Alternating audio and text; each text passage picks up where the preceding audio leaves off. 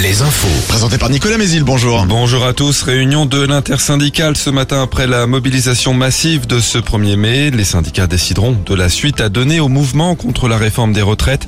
800 000 personnes ont défilé hier selon le ministère de l'Intérieur. 2 300 000 d'après la CGT. Entre 12 500 et 18 000 manifestants ont battu le pavé en Maine-et-Loire. 7 000 à 13 500 selon les sources en Vendée où les cortèges sont restés calmes. Ça n'a pas été le cas à Angers. Des heurts se sont produits entre certains manifestants et les forces de l'ordre. Des vitrines ont été dégradées, l'hôtel de ville tagué, ses portes vandalisées à coups de barres de fer. Selon la préfecture, une policière a été blessée et plusieurs personnes interpellées. Et un événement d'une ampleur jamais vue en Vendée. La rêve partie organisée tout le week-end a pris fin hier soir près de La Roche-sur-Yon, un rassemblement condamné par le préfet Denis Lebars.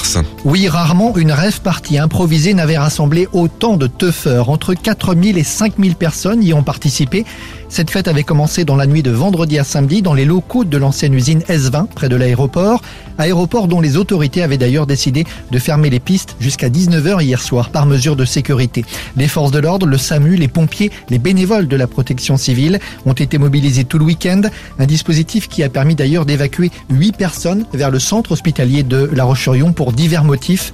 Dans un communiqué, le préfet dénonce, je cite, l'irresponsabilité des organisateurs. Du matériel a été saisi et le parquet devrait engager des poursuites. Et par ailleurs, le gestionnaire du site a porté plainte dans le week-end. Il braquait des banques en découpant leur toit. Quatre hommes âgés de 28 à 40 ans et originaires d'Île-de-France sont jugés à partir d'aujourd'hui à Angers.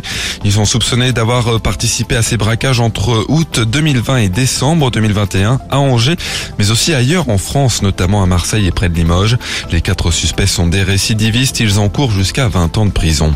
Le basket, les playoffs de Ligue féminine démarrent aujourd'hui avec les quart de finale aller. Angers reçoit Villeneuve d'Ascq. Match à domicile aussi pour La Roche-sur-Yon contre Latte Montpellier. En foot, Toulouse lance ce soir pour le compte de la 33e journée de Ligue 1. Toulouse victorieux en Coupe de France ce week-end et Lens qui peut revenir à un point du deuxième du classement Marseille. Demain, Nantes joue à Brest dans un match capital pour le maintien. Enfin, la météo, parfois des nuages bas, voire des brouillards ce matin. Ils laisseront la place à de belles éclaircies au fil des heures avec des maxi entre 19 et 21 degrés. Très bonne matinée à tous. Alouette, Alouette, le 6-10, le 6-10 de Nico et Julie. Alouette, il est 6h03, peut-être que c'est